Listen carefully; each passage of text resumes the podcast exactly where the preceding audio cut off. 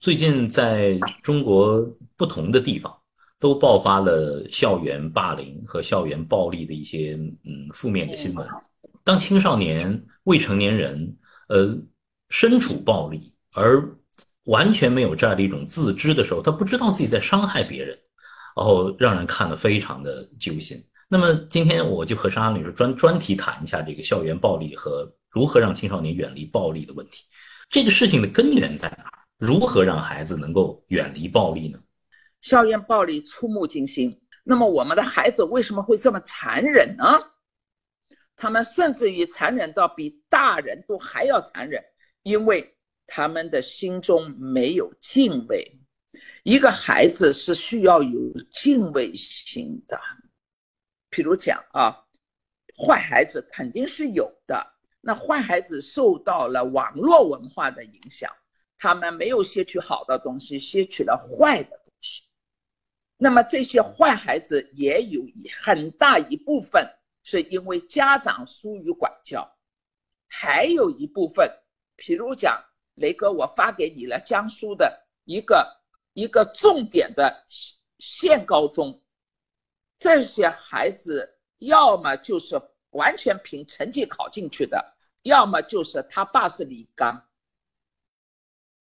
那这样的孩子在学校里使用校园暴力，这种暴力已经到了惨无人睹。但是他们没有到十八岁，他们十六岁、十七岁，没有办法用法律的武器来制裁他们，因为他们已经掌控好了，你不有可能把我枪毙。可是我们的法律没有跟进啊，袁还雷哥没有跟进这个问题，一是出在当地的政府、当地的学校没有树立规矩，收保护费的现象非常严重，而且特别让我感到恶心的是，那个没有付保护费的人被打了，他还非要那些付保护费的人在那旁边看。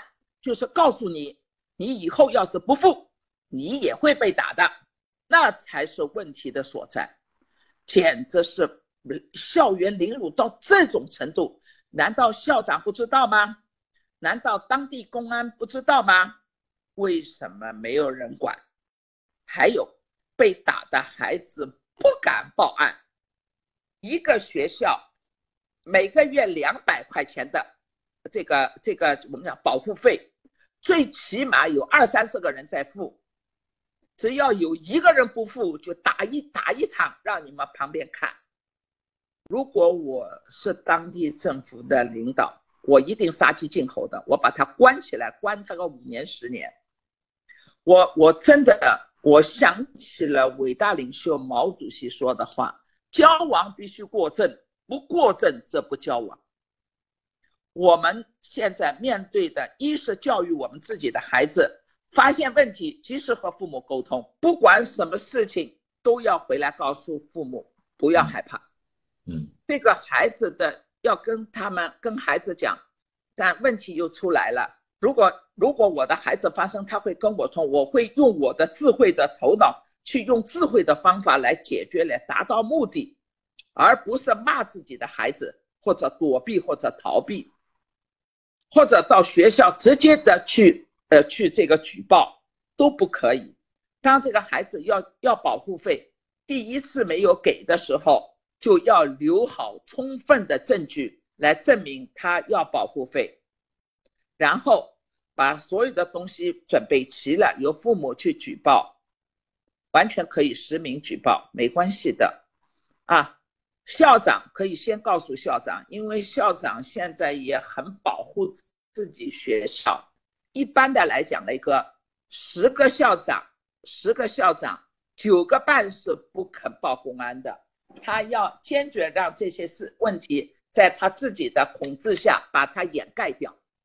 所以，我们家长要发生发现了校园的问题，告诉自己的孩子保护好自己。还有，不要跟人在混在一起，不要被他们的这种呃花言巧语所所欺骗，跟着他们进到他们的房间，啊，要远离这些东西，保护好自己。其实也是有一点，要保护好自己的好好奇心。雷哥啊，我在这边要告诉你，我们的孩子要少一点好奇心。这个好奇心不是科学上进的好奇心，是对流氓阿飞的这些坏同学的好奇心。这些好奇心要不得，就好像吸毒也是好奇心，嗯，不可以有好奇心。